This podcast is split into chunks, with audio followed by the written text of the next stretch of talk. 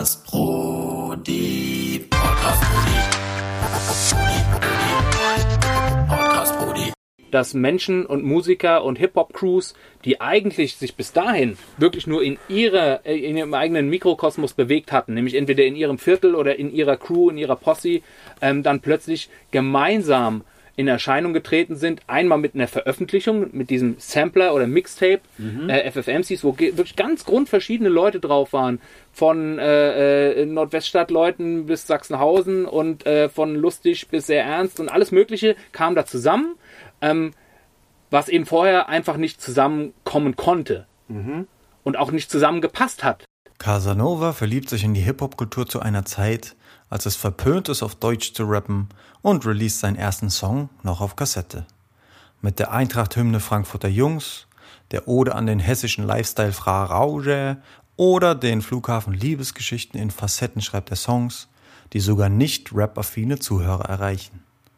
In Podcast Buddy Nummer 29 sprechen wir über den Wandel der Frankfurter Hip-Hop-Szene, die unterschiedlichen Inspirationsquellen für seine Musik und den künstlerischen Austausch durch Compilations der FFMCs, des Nordmassivs und des Spinning Squads. Podcast Brody. Herzlich willkommen zu Podcast Budi Nummer 29. Ich freue mich, meinen nächsten Gast begrüßen zu dürfen.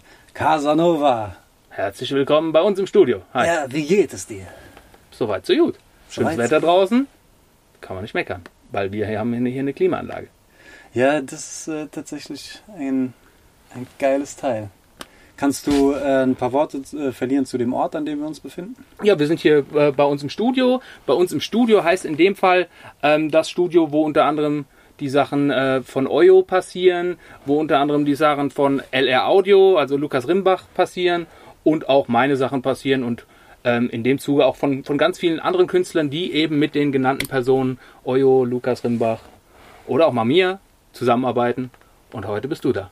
Ja, geil. Ich bin tatsächlich auch das äh, mindestens zweite Mal hier, weil ich äh, den, den Podcast mit dem äh, Uli Oyo. Genau, Oyo Uli ist hier so einer der Protagonisten bei uns im Studio. Sehr schön. Ja, danke, dass ich hier sein darf. Äh, und danke, äh, dass du mich heute mitnimmst auf eine kleine äh, Zeitreise. Ähm, ich habe in chronologischer Reihenfolge mir ein paar Veröffentlichungen von dir rausgeschrieben, an denen du mitgewirkt hast. Ähm, aber bevor wir dazu kommen, ähm, äh, ein bisschen allgemeinerer Einstieg, wenn ich dir Hip-Hop als Begriff an den Kopf schmeiße, beziehungsweise dich frage, was Duck ich mich weg. Okay, okay, okay. Verdammt! Äh, was für Assoziationen kommen da bei dir hoch? Wie begreifst du Hip-Hop-Kultur für dich? Äh, was spielt das für eine Rolle? Also Hip-Hop für mich ist natürlich meine ganz individuelle Auseinandersetzung mit äh, den Themen, die tatsächlich einen Großteil meines Lebens bestimmt und geprägt haben. Also Hip-Hop ist für mich deutlich mehr, als dass man äh, eine Playlist auf Spotify anmachen kann und dann äh, ist man Hip-Hopper, weil man halt Hip-Hop-Musik hört. Ähm, für mich ist das tatsächlich, wenn ich so mein Leben Revue passieren lasse, eins der allerwichtigsten Kernelemente meiner Existenz. Ja, und das äh, geht weit über mein musikalisches Schaffen hinaus, ähm, weil äh, Hip-Hop für mich auch deutlich mehr ist als einfach nur Musik oder Rap. Ähm, so habe ich auch ganz viele Berührungspunkte gehabt mit eben Dingen, die darüber hinausgehen, über den rein musikalischen Part. Ganz früh in meiner Jugend ähm, war ich tatsächlich mehr auf dem Graffiti-Film. Zum Glück kam ich dann schnell auf den Trichter, dass das keine gute Idee war, äh, weil ich einfach richtig scheiße war. Okay. Ähm, das war aber trotzdem so, dass äh, das das Wichtigste zu der Zeit war, seine, seine Graffiti-Geschichte auszuleben, seinen Namen zu verbreiten und eben mit der eigenen Crew äh, rumzuhängen. Diese Jungs waren aber auch dann so, also es war früher ein bisschen anders. Es war nicht so, der eine macht Graffiti, der andere rappt, sondern wir haben mehr oder weniger alles gemacht, schon in frühester Jugend. Wer Graffiti gemacht hat, der hat auch irgendwie was mit Rap zu tun gehabt. Und sei es nur, dass wir auf dem Schulhof zusammengestanden haben und einfach gerappt haben, Beatbox gemacht haben, dummen Scheiß erzählt haben. Ähm, ich war tatsächlich eigentlich gar kein äh, Rapper in dem Sinne, sondern habe mich primär auf meinen mein Graffiti-Blödsinn da konzentriert und wollte der DJ der Crew sein. war tatsächlich auch eine Zeit lang der DJ, äh, bis dann auf einer Party, weil man muss ja sein Equipment immer mitbringen bei den Partys damals, irgendwer die Plattenspieler kaputt gemacht hat, dann äh, konnte ich die nicht reparieren lassen, also musste ich irgendwas anderes machen. Also äh, rückte, rückte dann das, das Rappen tatsächlich ein bisschen mehr in den Vordergrund. Das Graffiti-Ding wurde dann zum Glück relativ schnell abgesägt, weil das hatte keine Zukunft. Aber bei der, bei der Rap-Geschichte, das schien Zukunft zu haben, also bin ich dabei geblieben. Ja, und jetzt sind wir hier im, im, im Studio. Das heißt, es äh, scheint immer noch eine Rolle zu spielen. Definitiv. Ähm, Aber es ist auch so eine Einstellungssache. Also, ähm, du bist nicht Hip-Hopper, weil du äh, irgendeine Musik hörst, sondern das ist tatsächlich etwas, was dich, zumindest in meiner Generation, glaube ich, ich weiß nicht, wie das heute äh, beim Nachwuchs sich so darstellt, aber für uns war das tatsächlich eine, eine Geschichte, die deutlich mehr war als äh, äh, Turnschuhe tragen und äh, Public Enemy CDs hören. Es war schon auch irgendwie eine Einstellungssache, die für mich gerade in meiner Teenager- und Jugendzeit sehr, sehr prägend auch für meine, mein Weltbild und mein Charakter und meine Wertvorstellungen war und ist. Äh, mein letzter Podcast-Gast war Bosca und der hat es äh, so beschrieben, dass man sich das damals, also der ist eine Generation, glaube ich, nach dir oder also Ah, so eine halbe Generation. Eine halbe Generation nach dir, aber nichtsdestotrotz äh, Grüße an Bosca. Da, äh, Grüße, wird es da einige Überschneidungen geben. Klar. Und er, er, er hat gemeint, ähm, dass man sich das früher auf jeden Fall aktiv aussuchen musste, da irgendwie Ja. teilhaben zu wollen, weil es eben zu müssen. nicht Also du warst nur. Hip-Hopper, wenn du irgendwie aktiv auch was beigetragen hast. Einfach nur der Konsument zu sein, war zwar okay, aber dann warst du nicht Hip-Hop. Dann warst du nur hinter der Glasscheibe und hast dir den Zoo angeguckt. Okay, okay, Ja, also okay. es war ganz selbstverständlich, wenn du früher auf eine Jam gegangen bist, dass, ich will jetzt nicht sagen, dass alle so waren, aber der Großteil, 70, 80 Prozent der Menschen, die da waren, waren tatsächlich in irgendeiner Art und Weise aktiv in diesem Hip-Hop-Ding. Und sei es nur, dass sie Tänzer waren, Breaker oder eben Graffiti-Künstler oder auch Leute, die im Hintergrund irgendwelche Fäden gezogen haben schon. Aber es war tatsächlich jeder in irgendeiner Art und Weise schaffend und nicht nur konsumierend. Dafür war die Szene aber auch sehr, sehr, sehr klein. Also es gab ja auch gar kein Publikum in dem Sinne. Ja, so ganz frühe 90er, wenn du da äh, jedes Wochenende auf eine Jam gefahren bist, und zwar in unterschiedlichen Städten, hast du trotzdem immer die gleichen Menschen getroffen. Geil, und die sind dann so rotiert. Dann standen Ganz genau. sie mal im Zuschauerpublikum, dann standen sie auf der Bühne. Später auf der dann Bühne, sie- später dann Graffiti-Fotos angeguckt oder äh, äh, sonst was. Ja, also du hast dann tatsächlich immer mehr oder weniger die gleichen Menschen kennengelernt, äh, beziehungsweise getroffen, ähm, weil der, der Szenekreis doch richtig klein war. Und so war das in Frankfurt tatsächlich auch. Krass. Äh, krass, krass, krass. Ähm, Gab es irgendwie so ein, ein Event oder ein Freundeskreis oder ein, ein Film oder irgendwelche beson be besonderen äh, Stücke, die dich da irgendwie reingezogen haben? Wie, wie bist du überhaupt in Berührung gekommen mit, mit dieser Kultur? Okay, also ähm, tatsächlich war ich schon äh, in Berührung mit Hip-Hop lange bevor ich es überhaupt wusste. In Form von tatsächlich Musikkonsum. Also ähm, meine erste selbst gekaufte Platte als kleiner Bub war äh, äh, Run DMC Raising Hell mit Walk This Way und so drauf. Sehr, sehr, Aha, sehr bekannt, aha, sehr, sehr aha, berühmt und vor allem aha. sehr, sehr Mainstream damals. Ja. Ähm, das fand ich geil, aber war mir gar nicht im Klaren darüber, ach ja, das ist jetzt Rap und deswegen ist es was anderes als die anderen Platten, die man so hört und, und im Radio liefen. Okay. Ähm, und so war das mit, mit ein, zwei anderen Songs äh, oder Platten auch dann über die nächsten Jahre. Weil es gab immer auch so eine sehr, sehr kommerziell erfolgreiche Rap-Sache. Zum Beispiel dann später war äh, Wild Thing von Tone Loc und so Sachen. Also in den 80ern gab es schon vereinzelt Songs, die dann auch in den Charts waren und im Radio liefen, wenn auch eher selten. Ähm, die fand ich immer super, aber dass das tatsächlich Rap oder Hip-Hop war, das war mir in dem Sinne noch gar nicht klar. Das kam dann erst deutlich später, ähm, Ende der 80er, Anfang der 90er, ähm, zum Vorschein, als dann äh, bei uns in der Schule ein Kerl war, der hieß Pascal Claude. Der war schon zweimal sitzen geblieben und war eigentlich ein total schräger Vogel. Liebe Grüße, wenn du noch lebst, wenn es dich gibt und das hörst. Ich habe ihn danach nie wieder gesehen. Shoutout an Pascal Claude, weil der Typ, der hatte die geilen Tapes. Der hatte die NWA, die äh, De La Soul, die ganzen Sachen, die äh, Public Enemy und so weiter, die mir zu dem Zeitpunkt noch nicht so bekannt waren, weil die eben nicht so mainstreamig waren und die hat er mir immer rü- rübergeschoben. Und das war dann so, okay, was sind das? Also, aber es war immer noch rein diese äh, äh, Fanatheit in diese Rap-Musik dass es da deutlich mehr gibt, was dazugehört, kam dann peu à peu immer mehr so an, an äh, Zusatzinformationen da, dazu, die man sich tatsächlich hart erarbeiten musste, weil es gab ja kein Internet, wo man sich mal was reinklicken konnte. Es gab auch keine Magazine oder eine, eine Bravo, in der was über Rap stand oder so. Gab es alles nicht. Sprich, wenn man wissen wollte, womit man es da eigentlich zu tun hat und wo die Ursprünge und die Wurzeln dessen liegen, dann musste man auch schon richtig Bock darauf haben und dann musste man auch richtig recherchieren und suchen, was wirklich sehr, sehr schwer war.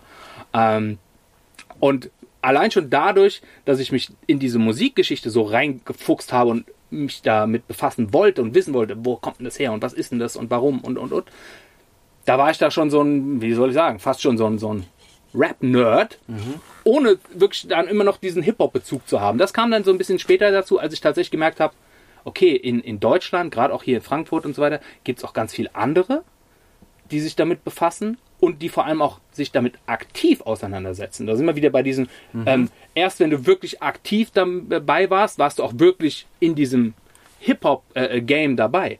Und das waren halt meistens Leute, die irgendwie über die Graffiti-Schiene kamen, Breakdance-Schiene kamen, die dann eben so ein, so ein Wildstyle-Hintergrund hatten und so weiter, so Sachen, die es eben schon, Wildstyle, äh, der, der wichtigste Hip-Hop-Film oder einer der wichtigsten Hip-Hop-Filme, der eben Hip-Hop nach Deutschland gebracht hat. Und die waren dann auch schon alle deutlich älter so. Ähm, und da wurde dann so langsam ein, ein, ein, Bild aus dem Mosaik oder aus dem Puzzle, dass das ja alles irgendwie zusammengehört und, und die Graffiti und die Rap-Sachen und die DJs und Scratching und also das war alles ein, ein ganz großes, interessantes, äh, abenteuerreiches ja, Herausfinden dessen, worum es hier eigentlich geht. Daher, dass ich äh, eigentlich bis zu dem Zeitpunkt nicht viel wusste, außer dass die Musik mir gefallen hat.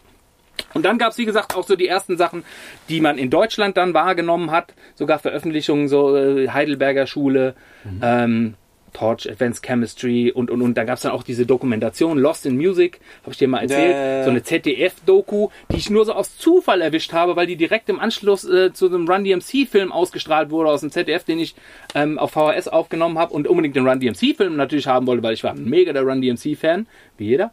Ähm, und dann lief hinten dran diese Deutsch-Hip-Hop-Doku, wo man unter anderem René und absolute Beginner so als Teenager sieht, wie die da rappen und freestylen und Graffiti und was das alles. Es war hatte schon so sowas wie der krasse Aha-Effekt für mich. Also es war, heute sage ich immer so, ja, das war so eigentlich mein, mein, meine, die ersten Bibelseiten, die ich gelesen habe, quasi was Hip-Hop angeht. Diese ähm, Dokumentation, weil die hat tatsächlich mir auch nochmal aus dem deutschen Blickwinkel dann so ein bisschen die Augen geöffnet, wie da die Zusammenhänge sind. Und dann war es klar, okay, nur Rap hören und vielleicht auf dem Schulhof so ein bisschen den coolen machen, so yo, yo, I'm a rapper, bla bla bla, weil damals haben wir ja auch auf Englisch gerappt, kein Mensch hat auf Deutsch gerappt. Ja. Ähm, das kann es nicht sein. Da ist viel mehr dahinter und du willst da auch aktiv dran teilhaben und nicht nur der passive Konsument sein, der den coolen schiebt auf dem Schulhof und einen auf Rapper macht, ähm, sondern du willst wirklich da ein ganz, also ich will da ein ganz aktiver Teil von sein und das bedeutete tatsächlich für mich und ganz, ganz viele andere in der Zeit, dass man eben nicht nur sich mit Rap befasst, sondern eben mit den Themen, die auch sonst in diesem Hip-Hop-Kosmos,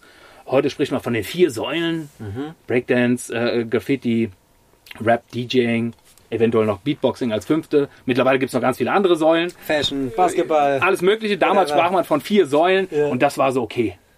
Ich will am liebsten alles davon mitmachen. Breakdance klappt nicht so gut. Habe ich gleich ausgeschlossen. Graffiti hat sich auch, wie gesagt, relativ schnell rausgestellt. Das wird nix. Da können das andere ganz viel besser. Aber auf der Musikecke, das war schon meins. Und das war dann das zentrale Thema meiner Teenagerzeit.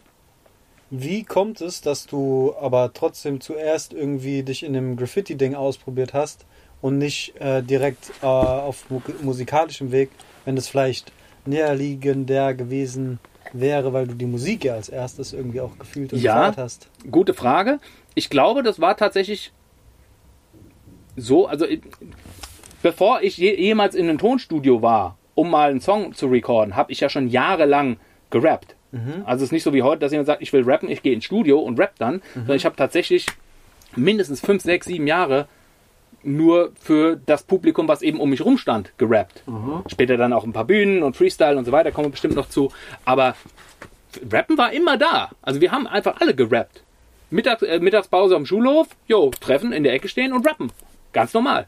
Alle, die in diesem Hip-Hop-Ding waren. Das waren die gleichen Jungs, die abends oder am Wochenende mit der Sprühdose durch die City sind. Und äh, äh, es war alles so ganz normal, dass wir das zusammen gemacht haben. Wir haben tatsächlich dann auch äh, äh, an der Schule relativ schnell so eine Art Hip-Hop-AG gegründet. Geil. Ja. Also- und äh, das war einfach, man hat alles so ein bisschen gemacht zu der Zeit. Es war nicht so, ja, okay, du bist der Rapper, du bist der DJ, du bist der Sprüher, sondern jeder wollte alles ein bisschen machen, weil man ja das Gefühl hatte, man muss aktiv was machen, um wirklich diesen Hip-Hop, äh, diese Hip-Hop, ja, wie soll ich sagen, Kriterien zu erfüllen.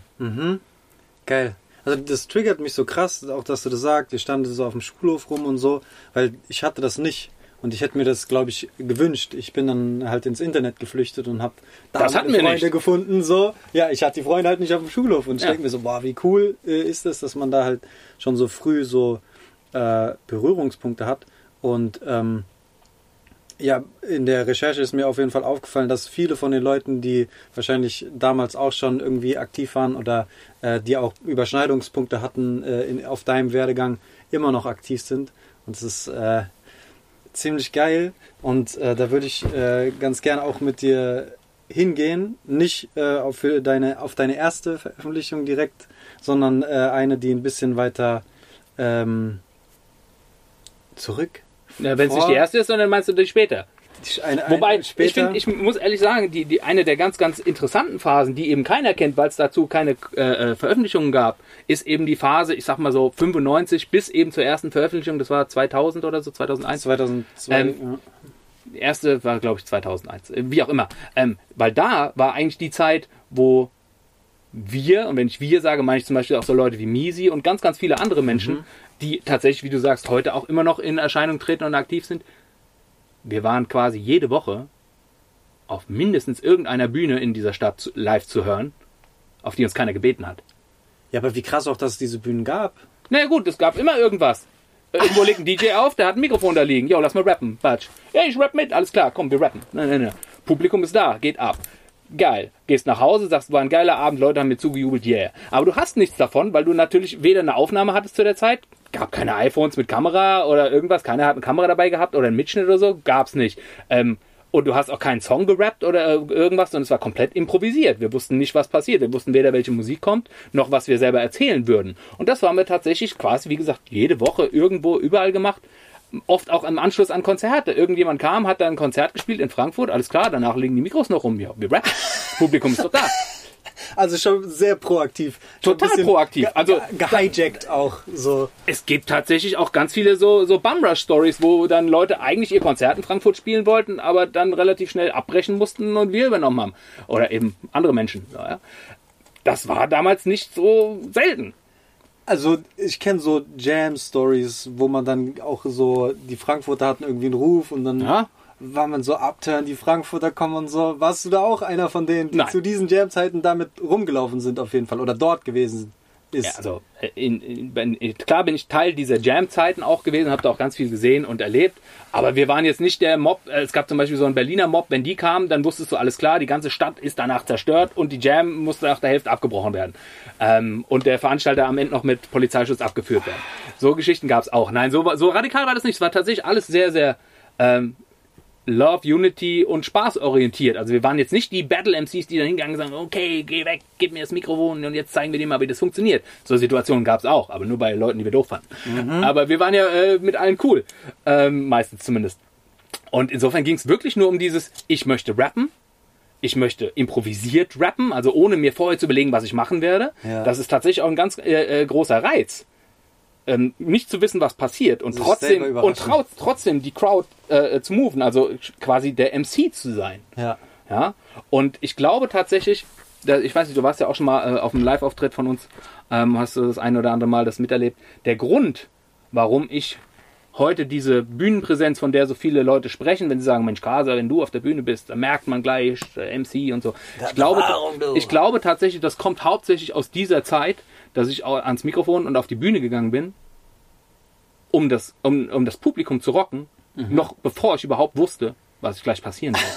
Wie das überhaupt funktioniert. Das wird schon. ohne zu wissen, welcher Beat kommt, Ja. ohne zu wissen, welche Reaktion vom Publikum kommt, ohne zu wissen, was ich gleich rappen würde. Ja. Weil das war ja nie so, okay, ich rappe jetzt mal meinen Text, den ich gestern geschrieben habe, sondern es war komplett improvisiert. Und so haben wir das alle gemacht. Und daraus ist tatsächlich so eine kleine erste ähm, parallele Hip-Hop-Szene in, in Frankfurt entstanden, aus der heute immer noch ganz viele Leute ähm, aktiv sind. Unter anderem, wie gesagt, mein, mein Homie Misi. Shoutout an Misi. Grüße. Äh, ja, geil. Wilde Zeiten. Und dann ging es dann irgendwann los, weil äh, veröffentlichen war ja nicht. Wie gesagt, ähm, man hatte ja kein Studio und man kannte auch niemanden groß, der ein Studio hatte. Und wenn das dann Leute waren, die ein Studio hatten, dann war das meistens auch irgend so ein Dance-Zeug, weil 90er Jahre, wie gesagt, so Eurodance und so weiter, die hatten dann auch nicht viel mit Hip-Hop am Hut. Und deswegen gab es nicht so viele Optionen, was zu veröffentlichen. Weil einfach ins Internet hochladen gab es ja auch nicht. Du musstest entweder auf Platte stattfinden, auf Tape oder vielleicht auch auf CD. Ähm, aber selbst dafür gab es nicht so viele Optionen. Außer dann irgendwann zur Jahrtausendwende FFMCs. Das ist jetzt die. Überleitung. Perfekt.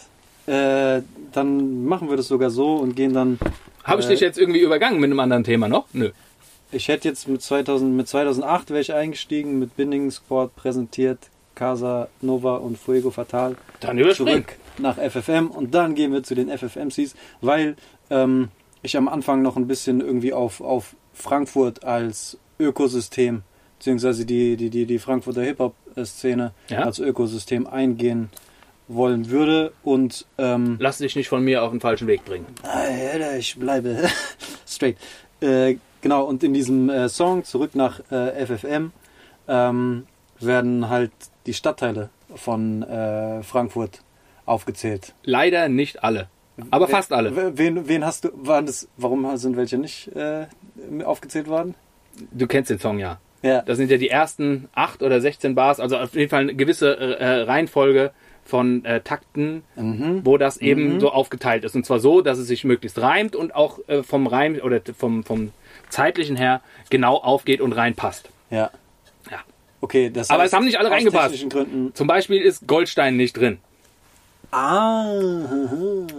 Ganz, ganz schändlich, äh, Sossenheim ist auch nicht drin. Ei, Da gab es auch böses Blut. ei, ei, ei, ei, ei, ei. Also lieben Gruß an alle Sossenheimer, Goldsteiner.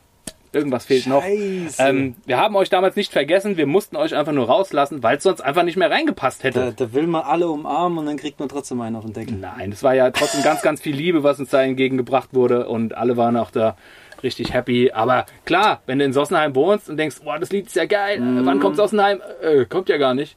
Dann denkst du dir natürlich auch, was für Penner. Ja, also ähm, tatsächlich, es gibt so einen niceen Artikel von äh, DJ Kitsune bei All Good und da stellt er irgendwie die 15 äh, wichtigsten äh, äh, musikalischen Veröffentlichungen aus Frankfurt vor. Ja. Unter anderem ist da auch äh, Nordmassiv äh, mit der Schlachtplatte da drunter. Geil. Und, und da stand, Shoutout an Kitsune. stand, Der hat auch ganz viel für uns getan damals, aber kommen wir vielleicht noch drauf. Geil, weil er hat dazu geschrieben, dass, dass es so ein schönes Symbol war irgendwie für Zusammenarbeiten und Zusammenführen äh, zu einem Zeitpunkt, wo es in Frankfurt äh, wohl auch ein bisschen Krach gab.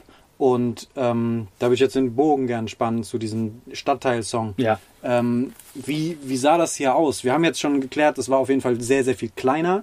Äh, das heißt, man kannte wahrscheinlich jede Nase, die irgendwas damit zu tun hat. Du meinst die Szene. Die, aktive Szene. in- Genau, genau. Und äh, die Orte, die waren wahrscheinlich auch irgendwie die, dieselben, an denen man sich äh, über die Füße gelaufen ist. Also für alle, die es nicht wissen, Frankfurt ist ja gar nicht so groß, wie man immer meint.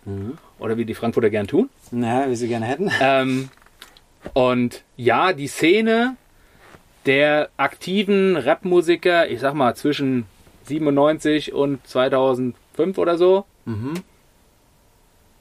die kennen sich auch alle irgendwie untereinander. Glaube ich schon. Ja. Ähm, und ja, die Locations, auch das ist nicht viel anders heute ja noch.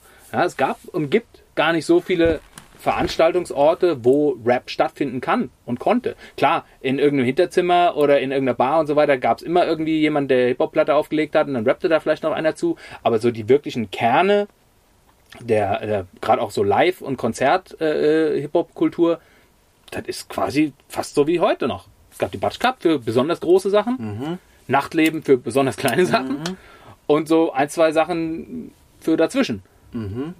Das ist heute nicht viel anders. Okay. Und insofern hat man auch, wenn dann irgendeine Hip-Hop-Veranstaltung war, hast schon recht, mehr oder weniger auch immer die gleichen Nasen dort gesehen. Aber wie Was ja auch seinen, seinen positiven Reiz hat. Also es ist ja immer schön, wenn man weiß, Mensch, wenn ich dahin gehe, dann treffe ich den und den und den wieder. Ja. Aber wie kommt das, dass äh, Kitsune das quasi so als, als zerstritten irgendwie äh, wahrgenommen hat? Und äh, du jetzt unterstelle ich einfach mal da so mit einem äh, Community Spirit mehr, mehr unterwegs warst. Hast du das überhaupt mitbekommen? Ja. War das Ja, also ähm, du meinst jetzt in Bezug auf diese Schlachtplattenveröffentlichung? Einfach die Zeit. Ja, also tatsächlich glaube ich gar nicht mal, dass die Schlachtplatte so die, die das Symbol dafür ist, dass zusammengearbeitet wurde, sondern tatsächlich doch mehr diese FFMCs Zeit, die tatsächlich sich sehr äh, stark überschneidet mit der Zeit der Schlachtplatte. Mhm. Die Schlachtplatte erschien 2002 und FFMCs Tapes, äh, eins war glaube ich im Jahr 2000, das zweite war im Jahr 2001 und also es ist alles so mehr oder Mhm, weniger die gleiche Zeit. Und da gab es quasi das erste Mal, ähm, zumindest gefühlt, die Möglichkeit, dass Menschen und Musiker und Hip-Hop-Crews, die eigentlich sich bis dahin wirklich nur in, ihrer, äh, in ihrem eigenen Mikrokosmos bewegt hatten, nämlich entweder in ihrem Viertel oder in ihrer Crew, in ihrer Posse, ähm, dann plötzlich gemeinsam in Erscheinung getreten sind. Einmal mit einer Veröffentlichung, mit diesem Sampler oder Mixtape, äh, FFMCs, wo wirklich ganz grundverschiedene Leute drauf waren. Von äh, äh, Nordweststadtleuten bis Sachsenhausen und äh, von lustig bis sehr ernst und alles Mögliche kam da zusammen, ähm, was eben vorher einfach nicht zusammenkommen konnte und auch nicht zusammengepasst hat. Allein schon von der, von der Attitude und von den Menschen, die da zusammenkamen. Und dann passte das plötzlich irgendwie zusammen. Gezwungenermaßen, weil man Aha. spielte auf dem gleichen Venue, auch bei der gleichen Veranstaltung, unter dem gleichen Banner, nämlich FFMCs, was die Jungs Effe, Karim, äh, äh, Mr. L damals äh, aus dem Boden gestampft haben. Ganz liebe Grüße an die drei und alle, die da sonst noch mit dabei waren. Und ähm, ja, dann da hat man plötzlich Jams gehabt und Konzertveranstaltungen, wo ganz, ganz viele unterschiedliche Crews zusammen auf einer Bühne standen und auch unterschiedliche Fangemeinden mitgebracht haben, die vorher auch niemals zusammen in einer Location gewesen wären. Und das hat irgendwie funktioniert. Klar gab es dann auch mal auf die Schnauze und äh, die einen haben die anderen ausgebuht und dies und das. Aha. Aber es war lange nicht mehr so äh, getrennt voneinander, wie es das bis dato war. Also FFMCs, glaube ich, hat da dazu beigetragen, dass dann doch ähm, man so ein bisschen über den eigenen Tellerrand Rand, äh, hinwegschauen konnte.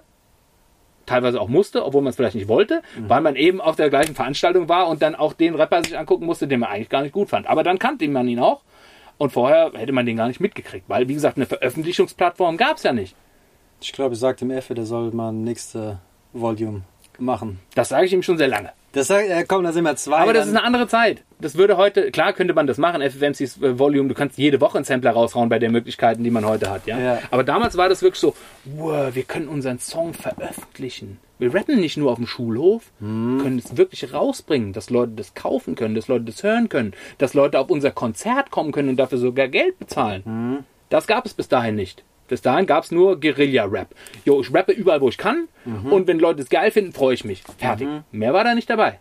Und ab dem Zeitpunkt war das anders. Nordmassiv war tatsächlich nochmal eine andere Geschichte, weil die hatten zu dem Zeitpunkt schon Veröffentlichungen draußen, Ja. hatten auch schon ihre eigene Fangemeinde. Ja. Aber auch die war sehr isoliert von zum Beispiel den Nordweststadt-Crews oder äh, den anderen Crews, die es eben zu der Zeit gab. Mhm. Klar, kannte man sich und alles cool, aber es war so, ja, macht ihr eure Suppe, wir machen unsere Suppe, wir mischen die nicht zusammen. Und FFMCs hat erstmal den Tisch komplett gedeckt mit unterschiedlichen Suppen auf dem Tisch. Geil. Und das hat funktioniert. Und das war so, dass es tatsächlich über insgesamt drei Veröffentlichungen ging. Ich glaube, dreimal Batsch Cup ausverkauft, alte Batsch Cup, aber immer noch geil. Ja, geil, ja. Ähm, und das war tatsächlich wunderschön. Das war tatsächlich einer der wichtigsten Momente für Hip-Hop in Frankfurt, glaube ich. Also für mich ist es jetzt halt in der Retrospektive unfassbar wichtig und auch interessant, äh, weil da halt so viele Fäden zusammenlaufen und tatsächlich würde ich mir das wünschen, dass es auch äh, in der jetzigen Zeit nochmal sowas gibt. Aber vielleicht muss man Aber der Bedarf ist nicht mehr so da. Weil, wie Genau, gesagt, der Unterschied ist einfach gesagt, der, heute kannst du sagen, hier ist mein neuer Song, Mhm. hört ihn euch an, ich leite ihn hoch. Damals war das so, ja, ich kann rappen, Ja, keiner weiß es. Äh, dass die, die Motivation müsste eine andere sein, um Leute auf einen äh, Sampler zu bekommen. Naja. Also da ging es auch nie darum, dass da irgendwie Geld verdient wurde oder so. Ja. Ne? Also ähm, klar, irgendwo die Tapes wurden verkauft und da gab es dann auch irgendwie, dass die, die Studiokosten vielleicht halbwegs gedeckt wurden, aber da ging es nicht darum, yo, ich will ein Star werden. Da ging es wirklich nur darum, ich möchte irgendwie meinen Kram veröffentlichen. Selber kann ich es nicht. Und da war das wirklich eine, eine ganz tolle Plattform. Ich hatte natürlich den Luxus und das große Glück, als Teil von, von der Crew Binding Squad und Teil äh, quasi der Nordmassiv-Familie, dann auch trotzdem auch in, auf der Schiene äh, Studio nutzen zu können, veröffentlichen zu können, entsprechende Konzerte zu spielen. Wir waren ja wirklich ganz viel auf Jams in ganz Deutschland unterwegs mit Nordmassiv und Binding Squad. Aber ich weiß auch noch ganz genau, wie glücklich mich diese, diese FFMCs-Geschichte gemacht hat, da wirklich dann auch ja, diese Berührungspunkte mit ganz vielen anderen Menschen zu haben, die ich vorher so wahrscheinlich nicht in meinen Dunstkreis gehabt hätte. Also sind auch Jahre und Jahrzehnte lange Freundschaften entstanden, die heute noch bestehen und auch musikalische Zusammenarbeit. Auch, wie gesagt, diese Misi-Geschichte. Misi war ja Teil von, von äh, Feinschmecker. Ein Act, der auch bei FFMCs in der, ich sag mal, zweiten Reihe dann äh, mit dabei war. Und äh, ja, guck mal, wie, wie wir 20 Jahre später stehen wir immer noch zusammen auf der Bühne. Ja. Also, das war ganz, ganz, ganz wichtig, auch wenn das tatsächlich vielleicht damals uns gar nicht so klar war. Aber ich glaube, sowas kann man heute nicht mehr in dem Sinne machen. Wer weiß, die Zeit wird es zeigen. Aber es wäre wär auf jeden Apropos Fall. Zeit wird zeigen, ich, es ist Zeit für den nächsten Apfelwein. Ja, Willst du auch noch einen? Die gute Frau Rausche. Bist du gesponsert von der. Darüber möchte ich nicht reden.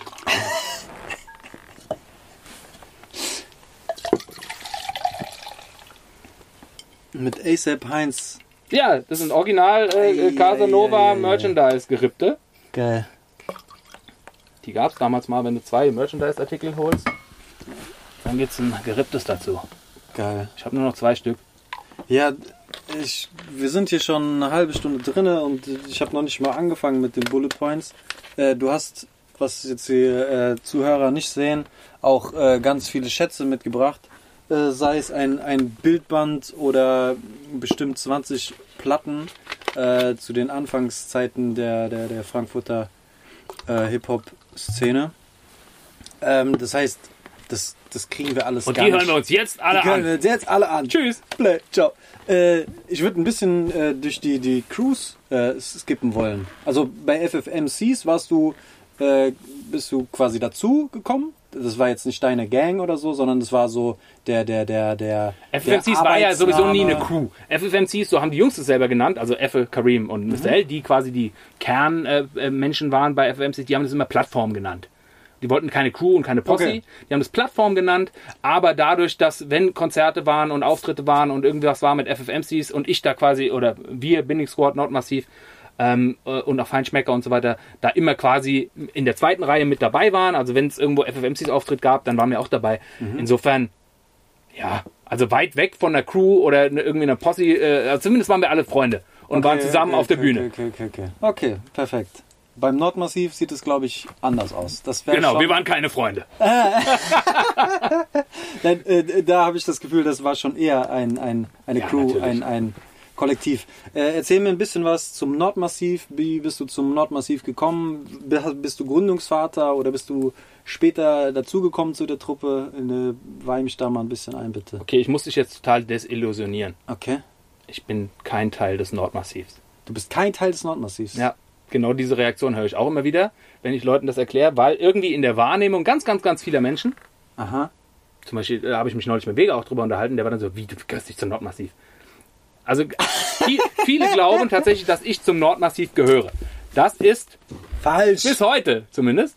Ach so, Vielleicht ändert sich das ah, noch. Okay, okay, okay. Ähm, aber bis, äh, bis heute ist das nicht der Fall. okay. Ähm, das Nordmassiv ist vor allen Dingen natürlich bekannt als Graffiti-Crew, auch hier in, in, im Rhein-Main-Gebiet. Wenn man mal die Augen ein bisschen offen hält, kann man es nicht übersehen. Ah, Und es gab eben oder gibt auch davon abgespaltet, beziehungsweise als, als Ergänzung, die Rap-Gruppe Nordmassiv. Und die gibt es schon ganz, ganz viele, viele Jahre. Schon auch in den 90er, frühen 90ern wurde die schon gegründet. Also ich bin kein Gründungsmitglied. Okay. Ähm, so wie ich kamen dann aber immer mehr Leute dazu in den Dunstkreis von Nordmassiv, unter anderem DJ Catch, äh, äh, Balkan Gold, äh, Clark Kent, also Graffiti-Leute, DJs, Producer, Rapper, immer mehr Leute waren dann in diesem Dunstkreis von dem Kern Nordmassiv. Äh, groß an die Jungs, also es sind Fuego Fatal, Kratz, Metro, Meister H und noch ein paar Leute, die mittlerweile gar nicht mehr aktiv sind oder dann irgendwann ausgestiegen sind. Also das sind dann äh, das Nordmassiv. Ähm, ja, und wir waren dann irgendwann 12, 13 Leute und dann nannten die Jungs das zu dem Zeitpunkt schon Binding Squad, um eben zu zeigen oder die Jungs trotzdem einzubinden, die noch nicht zum Nordmassiv gehören, aber trotzdem irgendwie die gleiche Crew sind, die gleichen Werte haben, die gleiche Family sind und Aha. auch musikalisch äh, irgendwas mit eingebracht haben oder eben Graffiti-mäßig oder einfach Hip-Hop-mäßig was eingebracht haben und man wollte mit denen ja dann trotzdem eine Crew sein Ja. und ein Verbund sein, aber man konnte das auch nicht alles dann sagen, okay, jetzt sind wir hier zwölf Leute plus die ganzen Writer, 20 Leute Nordmassiv. Das war so ein bisschen, hm, wollte man irgendwie nicht machen. Im Nachhinein total doof, weil äh, das hat äh, für die Konsumenten oder die Fans tatsächlich ein bisschen zu Verwirrung geführt. Ja, wieso sind die jetzt Nordmassiv, aber auch Binding Squad? Und wer ist ein Binding Squad und wer ist denn jetzt Nordmassiv? War vielen gar nicht so klar, war aber auch überhaupt nicht wichtig, weil wir waren in irgendeiner Art und Weise ja immer vertreten. Also mit, einem, mit einer Mannschaft von, äh, wir waren zwölf Winning Squad Leute äh, dann irgendwann. Wir konnten teilweise zeitgleich auf Jams sein. Sechs zu der, sechs zu der, Winning Squad Auftritte. Geil. Ja, äh, also, Schlau. ja, also wir waren da total flexibel. Ähm, und das haben wir auch in, ja, in vollen Zügen genutzt. Ja. Aber was war jetzt die Ursprungsfrage nochmal? Wie ich dazu kam? Achso, war ganz einfach. Wall Street Meeting. Wall Street Meeting in Wiesbaden war die tollste Graffiti-Veranstaltung, die Europa jemals gesehen hat. Gab es über mehrere Jahre auf dem heutigen Schlachthofgelände. Damals auch schon Schlachthofgelände, nur das war komplett voll mit alten Fabrikhallen, die alle bemalt wurden an einem Wochenende. Jedes Mal, einmal im Jahr, gab es die größte Open-Air, kostenlose Hip-Hop-Jam Europas. Das Tollste, was Geil. du dir vorstellen kannst. Wirklich die Scheiße. schönste Veranstaltung, ähm, die leider dann irgendwann wegen dummen Sachen äh, für immer ja, beendet werden musste. Aber dort gab es auch immer ganz viele Rap-Auftritte, unter anderem auch einen Nordmassiv-Auftritt. Und irgendwann sagte der Metro vom Nordmassiv, okay, wer kann hier rappen? Komm mal her. Das Mädel, mit dem ich da war, hat gesagt, du gehst jetzt dahin? Nee, nee, doch, du gehst jetzt dahin. Hör mal auf. Dann gibt's heute keinen Sex, alles klar, ich geh. also bin ich dann hoch und dann habe ich das erste Mal mit den Nordmassiv-Jungs Erstmal Sex gehabt. gerappt und danach das erste Mal Sex gehabt. Nee. Ähm, und das war quasi mein erster Auftritt mit dem Nordmassiv. Und dann hingen wir mehr oder weniger zufällig auch äh, in den gleichen Ecken ab, in den gleichen Parks und bei den Hip-Hop-Veranstaltungen hat man sich sowieso immer wieder gesehen. Dann wurde ich zu den Proben eingeladen und und und. Wir haben uns relativ schnell eingefreundet und dann hieß es auch, okay, du musst bei uns mitmachen. Du bist jetzt auch bei Binding Squad. Geil. Ging ganz schnell. Also, um es zusammenzufassen, so die ganz große Klammer ist Binding Squad Richtig. und die etwas kleinere Klammer ist das Nordmassiv. Und Exakt. das Nordmassiv war zuerst und das Binding Squad kam dann danach, beziehungsweise ist daraus erwachsen. Exakt. Okay, now I got it. Vielen Dank. Äh, geil. Ja, nice. Dann, dann haben wir quasi jetzt zu Nordmassiv schon viel erfahren. Wir haben zu Binding Squad ähm, schon viel erfahren. Ähm, der nächste Punkt auf meiner Liste, du hast mich vorhin, äh, Gott sei Dank, äh, nochmal korrigiert. Es gibt einen Song von dir, oder wie du mir erzählt hast, sogar mehrere, äh, die Ja. bei auf dem 3P äh, YouTube-Kanal zu finden Oh. sind. Auf Ja. jeden Fall. 3P TV. Ist äh, das so? Da habe ich noch gar nicht geguckt. Ja, ja, du bist da im Internet. Und äh, da gibt es einen Song Das Dolo Internet Gang, vergisst nicht. Dolo Gang Mhm. äh, mit Illmatic, äh, Catch. Aber das ist wahrscheinlich In der. Remix auch noch. Ich weiß nicht, auf jeden Fall ist geil. Ist- Also Ist geil, bei, bei, ja. bei, bei, bei, das, das war eine Phase, wo ich, glaube ich, dann auch drinne war in dem ganzen Okay. Deutsch-Rap-Game und äh, Freunde der Sonne und Dipset und hast du nicht gesehen. Freunde der und Sonne und Dipset. Das sind die Schlagworte. Da- Das sind, ja, genau, genau. Und da, da, da, da reimst du Nächstenliebe auf äh, die nächste Liebe. Also genau, genau äh, das Ding. Wie, wie ist es dazu gekommen, dass Okay. du in der Ecke bist? Gut. das habe ich gar nicht kommen sehen. Na doch, wegen Catch. Also tatsächlich ist der, der, der Missing Link ist tatsächlich Catch. Ähm, Catch als Binding Squad DJ und Catch vor allem auch als der Mensch, mit dem ich dann ab 2003, 2004, ja doch ab 2004 zusammen ein Tonstudio hatte. Goldmine, Goldmine Studios äh, hat man hier und da vielleicht schon mal gehört. Wir hatten die zusammen und Wo war äh, das? in Frankfurt im Nordend. Gibt's Also heute so immer ein noch. selbst, selbstgebautes Ding. Also ja, klar, sind alle selbst gebaut, aber das ist jetzt nicht irgendwie im Logic-Komplex oder so. Ah, war in einem äh, schönen Kellergeschoss. Deswegen okay, okay, okay, okay, okay, okay, okay. Unterirdisch. Ja. Wurde Gold geschürft. Ich wohne im Nordend. Warum habe ich dieses, diese Goldmine noch nicht gefunden? Macht nichts. Eieiei. War eine schöne Zeit. Wir hatten da eine Bühne und eine Tanzstange und alles, was man so braucht im Tonstudio. ähm, ja, also wir äh, äh, hatten da verrückte Zeiten, vor allem wie gesagt über Catch und äh, Catch DJ Release äh, war auch äh, oder ist äh, ein Homie und Catch Release, Cool Savage, Costa sind Freunde der Sonne und in dem Dunstkreis war ich halt die ganze Zeit auch mit dabei und wir hingen halt die ganze Zeit nur rum und hatten so ein bisschen diesen Dipset-Film, ja, wie man das halt damals so hatte. Ich Und- hatte den auch. Also ja, jeder hatte den. Jeder hatte klamottentechnisch. Den. Ja, klamottentechnisch auch. Wow. Okay. Soll ich dir mal die geilste Geschichte erzählen mir wegen Klamottentechnik? Ist viel wichtiger als über irgendwelche Okay, Songs zu reden. let's go. Okay, pass auf. Damals war das ja so, gerade diese Dipset-Mode und so weiter, war ja diese Long-T-Shirts. Die 3XL. möglichst, ja, die möglichst lang waren, am besten bis zum Knie. Ja. So. Aber die gab es in Deutschland nicht. Mhm. Weil, werde ich nie vergessen. Catch, Kuzawasch, Costa, ich, alle wollten diese Shirts haben. Mhm. In Frankfurt gibt es ein Geschäft, das nennt sich Übergrößen Hirma. Übergrößen Hirma Geil. hatte tatsächlich 5XL T-Shirts. Von Pierre Cardin. Aha. Wir haben den Umsatz von Pierre Cardin in, in Deutschland unfassbar gesteigert, weil wir tatsächlich da alle Bestände aufgekauft haben von diesen viel zu großen T-Shirts für riesengroße Menschen. Geil. Das Problem war, die waren nicht wie die Ami-Shirts einfach nur schmal und lang, die waren einfach Auch Zirkuszelt. noch ultra breit. Ja. Ja. Aber alle, okay. Savage, Costa, alle, wir haben diese Shirts gekauft bei Übergrößen Hirma, die haben alle uns für bescheuert erklärt. Was ist mit denen los? Geil. Ja, aber es gab nichts anderes. Ja. Pierre Cardin Shirts waren der Shit 2004. Alter, Naja, auf jeden Fall, wie gesagt, halt wir hingen da alle zusammen rum und haben äh, viel verrückte Zeiten gehabt. Äh, wirklich verrückte Zeiten, abgefahrenen Scheiß erlebt und ähm, waren alle cool miteinander. Und dann haben wir halt auch so blödsinnige Songs gemacht. Unter anderem war Dolo Gang, waren ja Catch, äh, Costa und ich waren Dolo Gang und ähm, haben für DJ Nikon, das war damals der DJ von Cool Savage, der hat so ein Mixtape auf Optik gemacht. Da haben wir diesen Song gemacht, ähm, Dolo Gang, der eigentlich nur eine deutsche, äh, ähm, ja, nicht Verarschung, sondern eine Interpretation war von diesem Buster Rhymes Mariah Carey Song. Ja, ja, ja, ja, ja, man hört es in der Hook. Ja, Mhm. aber nur in der Version, die du kennst. Weil eigentlich haben wir es auf den Original Buster Rhymes Beat gemacht. Ah. Und es war einfach nur so ein Mixtape-Song. Haben wir damals ständig gemacht. Ami-Song genommen, äh, deutsche Version gemacht auf irgendeinem Mixtape. Waren übrigens Binding Squad so quasi mit die ersten in Deutschland, die sowas gemacht haben. Dank DJ Kitsune, der damals geile Ideen hatte für sowas. Geil. Ja, jetzt schweife ich wieder ab. Ähm, naja, auf jeden Fall war der Song dann auf dem Mixtape von, von Nikon auf Optic Records draußen, war cool und äh, Ilmatic Costa hat dann sein Soloalbum im Anschluss nach Freunde der Sonne auf 3P rausgebracht und hat dann gesagt, Jungs, das war so geil, jetzt müssen wir das nochmal richtig machen. Lass uns mal einen richtigen Beat dazu machen und wir schreiben die Texte Ah, nochmal okay, um okay, okay, und machen nur den Refrain. Also im Endeffekt ist es der Remix, den du kennst. Der tatsächlich gar nicht so geil ist wie das Original. Aber kam dann raus auf 3P. Ja. Geil. Ja, Und, also, und auf dem zweiten Costa-Album haben wir auch nochmal so einen Quatsch gemacht, glaube ich. also Ilmatic äh, Officials Bootleg 1 und 2. geil. Aber das ist nicht der einzige äh, äh, YouTube-Kanal, auf dem du zu finden bist, äh, wo Werke von dir äh, sind, als auf deinem eigenen.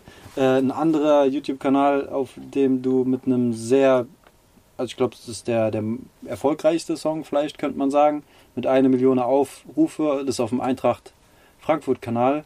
Auch Ja. ein Song mit äh, Fuego Fatal, Mit Fuego, ja. Frankfurter Grüße. Jungs. Wie kam das zustande? Wie kann ich mir das vorstellen? Okay, um, um äh, die Ist das- Geschichte ist von das- Frankfurter Jungs zu verstehen, muss man nochmal zurückgehen auf Zurück nach Frankfurt. Ist Fußball etwa die fünfte Säule des Hip-Hop? Definitiv nicht. Okay. Definitiv nicht. Ähm, nee. Hat mit, nichts miteinander zu tun, finde ich. Ähm, was nicht heißt, dass man auch Hip-Hop-Musik machen kann äh, in dem Kontext. Ähm, Hintergrund war der, dass wir zurück nach Frankfurt gemacht haben, den Song. Fuego Fatal und Ja. ich. Der Städteteil auf. Mit den Stadtteilen, wo wir vorhin schon drüber gesprochen haben, genau. Und das wurde in ganz vielen, äh, wurde von- wurde von vielen Menschen aufgenommen als ein Eintracht-Song, obwohl wir in dem Song eigentlich gar nicht viel von Eintracht erzählen. Es geht eigentlich wirklich nur um Frankfurt. Aber das Sample, auf dem der Song basiert, ist Alan Parson Project, zumindest hört sich so ähnlich an, ähm, die Einmarschmusik der Eintracht. Deswegen war das für viele Leute so, ah, das ist ein Eintracht-Song. Ähm, bei dem Videodreh dazu hatten wir tatsächlich auch ein paar Jungs von, von der Ultras dabei und so weiter. Deswegen ist es in vielen Leute, viele Leute äh, ähm, Wahrnehmungen ein Eintracht-Song gewesen, war aber keiner.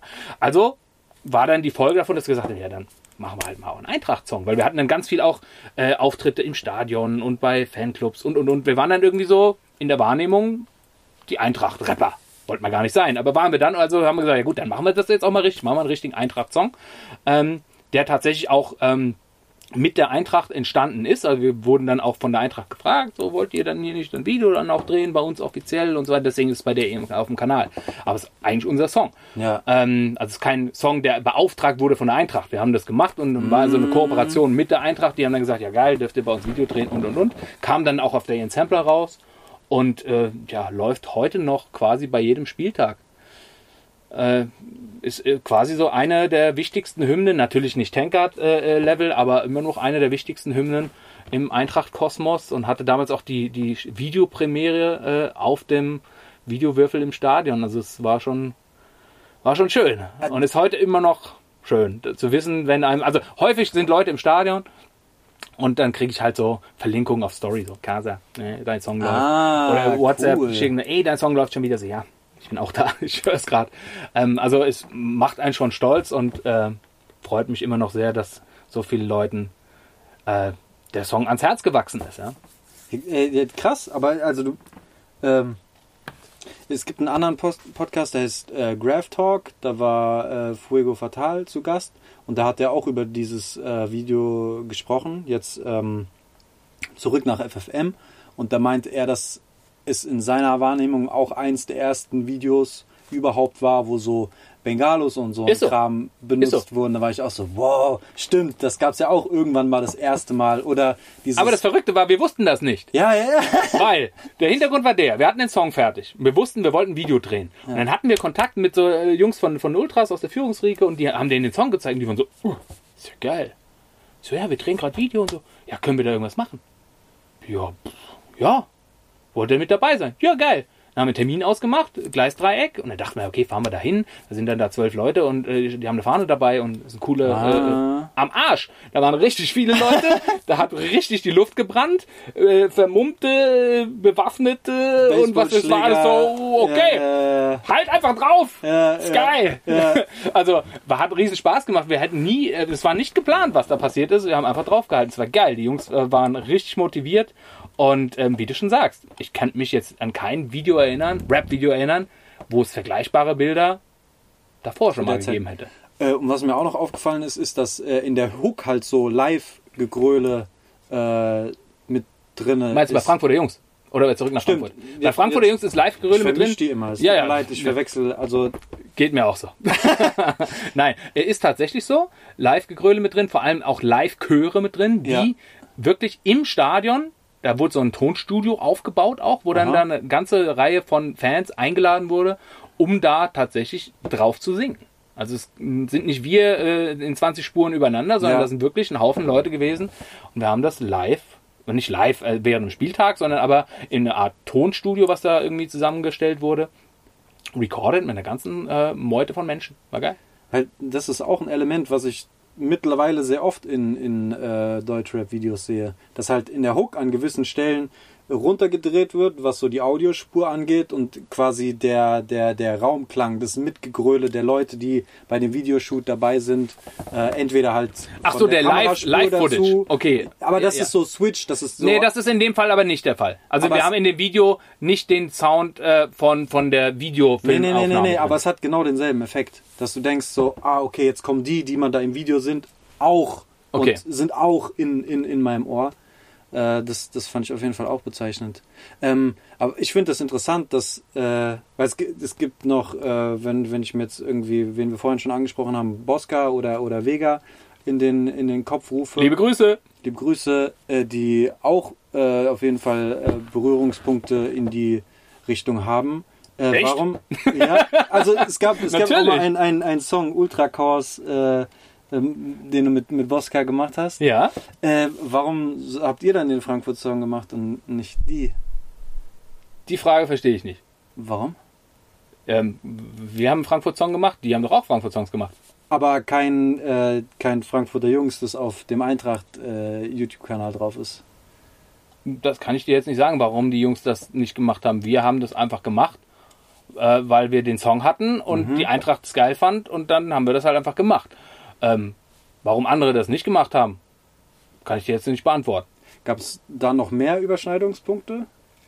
Äh, mit mit äh, Bosca Vega, mit der ganzen äh, Ecke? Hat man sich im Stadion gesehen oder hat Ja, man sich also im Stu wir kennen uns schon gesehen? sehr, sehr, sehr lange und sind richtig, richtig cool miteinander. Ähm, also das ist wirklich ein total tolles Verhältnis und, und liebevoll. Und äh, ja, ich, ich glaube tatsächlich, dass, dass äh, vor allem der Vega noch äh, zu der Generation gehört, die wirklich früher erste Reihe auf dem FFMC Spinning Squad Konzert waren. Ja, also ähm, wir kennen uns schon richtig lange und wenn man sich begegnet, freuen wir uns immer sehr und es ist immer alles sehr, sehr cool Geil. hier. Okay, okay, okay. Ja, aber das ist, guck mal, das ist bezeichnend, weil wenn früher nicht viele Leute überhaupt die Musik gemacht haben oder die Szene so klein war und dann gibt es gleich mehrere Vertreter, die in so einem Fußballkontext äh, stattfinden oder da irgendwie äh, verwurzelt sind, vernetzt, finde ich das schon auffällig. Also nur einfach, das ist jetzt gar keine Frage. man, man geknüpft, muss halt so ein bisschen aufpassen. Ähm, in der Wahrnehmung vieler Leute waren wir zumindest dann zu dem Zeitpunkt halt, okay, das sind die Fußballrapper. Mhm. Weil die A, entweder unsere Historie nicht kannten, wo wir eigentlich herkommen, nämlich aus diesem Hip-Hop-Kontext, Mhm. und sich auch gar nicht weiter informiert haben, was haben die denn noch so gemacht und für Songs und wo gehören die denn eigentlich hin. Das war, okay, das sind die Fußballrapper. Okay. War, war cool. Damit haben wir natürlich äh, eine, eine Fanbase erschlossen, die uns vorher, wie soll ich sagen, verwehrt war oder die hätten nicht erreicht. Gleichzeitig war das natürlich auch so, dass man zumindest gefühlt da irgendwie so drauf limitiert wurde. Das war, fühlte sich natürlich auch falsch an, weil wir ja durchaus mehr zu bieten hatten als eben nur dieses, jo, wir haben mal zwei Songs gemacht, die irgendwie mit der Eintracht in Verbindung stehen. Ja. Oder, oder mit Fußball. Ja. Klar sind wir glühende Eintracht-Fans. Ähm, fand ich übrigens auch äh, bezeichnend und toll, dass wir den Song damals rausgebracht haben zu einem Zeitpunkt, als der Eintracht gar nicht so gut ging. Mhm. Waren wir nämlich in der zweiten Liga. Und äh, zum Aufstieg, oh, Anekdote. Letzter Spieltag, Aufstieg. Fuego und ich im Stadion. Es war so, dass dann da irgendwie eine Bühne war. Wir waren da nicht eingeplant, dort aufzutreten. Wir hatten aber unseren Song auf CD dabei. Wir sind einfach hingegangen und haben gesagt, wir sollen hier jetzt auftreten. Batsch. Und dann haben wir da gespielt vor, ich würde sagen, 20.000 Leuten, Fahnenschwenkern. Und dann war das so, okay, so musste das sein, so gehörte das. Geil. Ja.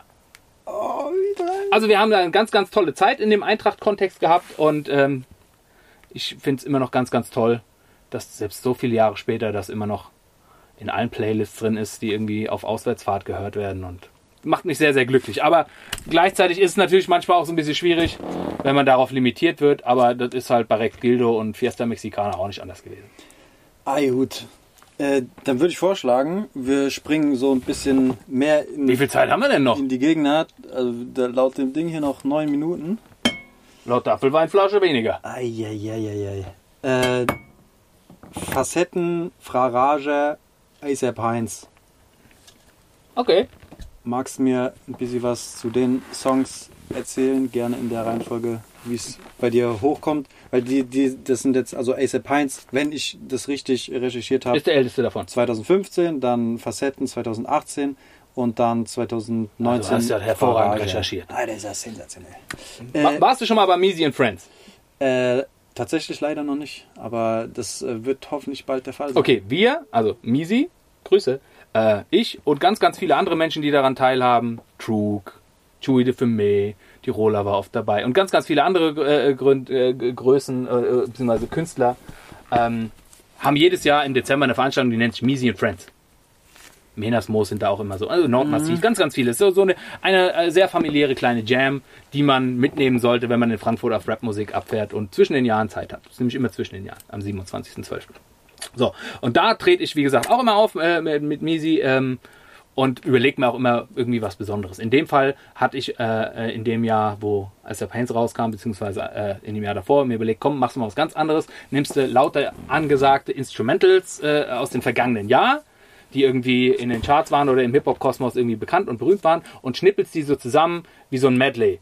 Eine Strophe, Hook, nächste, batsch, batsch, batsch, batsch, halbe Stunde Set. Total Mixtape-Charakter. Aber ich interpretiere alle diese Songs, ich rap nicht einfach nur über die Beats, sondern ich interpretiere die Songs neu. Und äh, unter anderem gab es einen Song äh, von ASAP Ferg, der heißt Shabba Ranks. Ähm, Da sagt er statt, Asap, äh, statt Heinz-Heinz Schenk, sagt er immer Shabba, Shabba Ranks, Shabba, so ein Dancehall-Reggae-Artist, Shabba Ranks, große Geschichte. Ähm, die habe ich einfach übersetzt, weil es war immer so ein Frank Frankfurt-Kontext, die, die, die Version, die ich gemacht habe. Ähm, in dem Fall dann Heinz, Heinz Schenk. Und es war wirklich nur für diesen einen Konzertabend, das habe ich ein paar Tage vorher, ich glaube sogar am Abend vorher erst fertig geschrieben. Es war nie dafür bestimmt, released zu werden oder so, sondern einfach nur, ich mache jetzt mal was ganz alleine auf der Bühne, 20 Minuten, 30 Minuten, Medley mit Chui de Fumé, Versionen, die kein Mensch kennt, kein Mensch je gehört hat, alle auf Frankfurt-Kontext umgemünzt. So. Und nach dem Ding waren alle so, oh, war ja obergeil, besonders geil, war dieses mit dem Heinz Heinz Schenk. So, das hörte ich den ganzen Abend immer wieder, immer wieder. Irgendwann kam mein Kumpel Cleve, ich bin FFM, Ja. ähm, auf mich zu und hat gesagt, das war so super mit dem Heinz Schenk. Hab ich gesagt, nee, er sagt dann, das musst du unbedingt rausbringen. Ich gesagt, gut, wenn du ein Video dazu drehst, dann bringen wir das raus.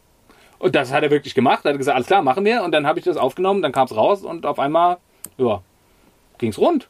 Fanden alle lustig. ja War dann tatsächlich in der Wahrnehmung äh, deutlich größer, als ich das jemals gedacht hätte. Selbst der Heinz Schenks Familie äh, hat dann, äh, äh, wie soll ich sagen, das zu würdigen gewusst. krass. Also Der zu dem Zeitpunkt leider ja schon tot war. Mhm. Und viele wussten gar nicht, wer der Heinz Schenk ist. Das muss man dazu jetzt auch noch sagen. Also es hatte auch quasi schon auch so eine Art Bildungsauftrag, den er. Geil.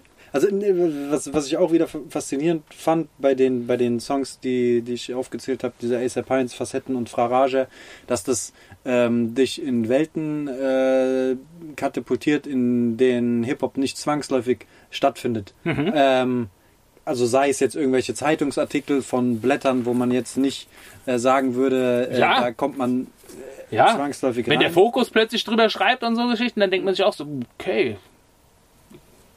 na gut, ja, mach doch. Ja, wenn ihr wollt.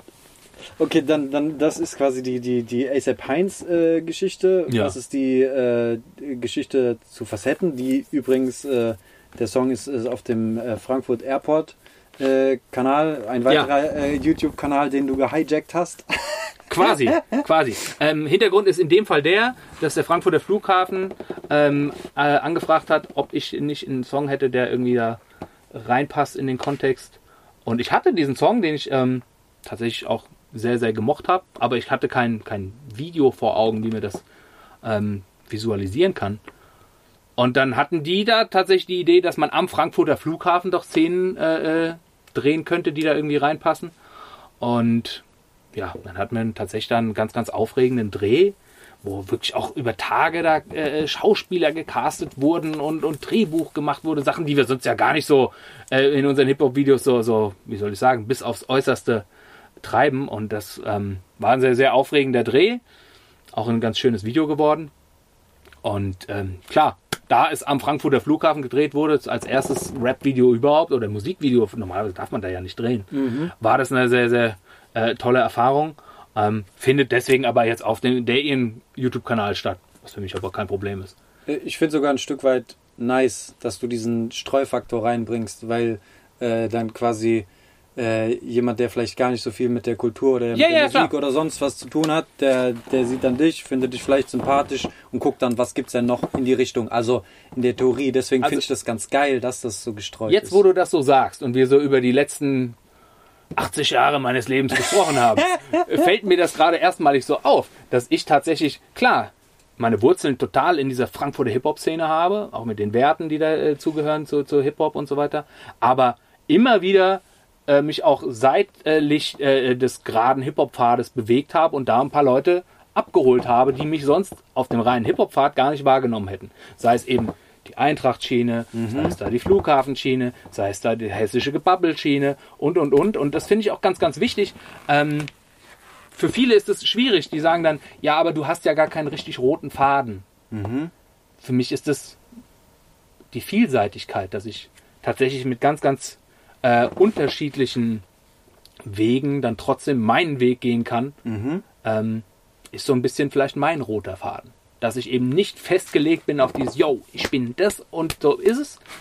Im Kern bin ich das, Ja, aber so vielseitig wie meine Interessen sind, auch meine musikalischen Interessen, Ja. so vielseitig ist auch meine Musik und damit auch meine Zielgruppe vielleicht ein Stück weit und vor allem ich als Mensch auch. schön gesagt.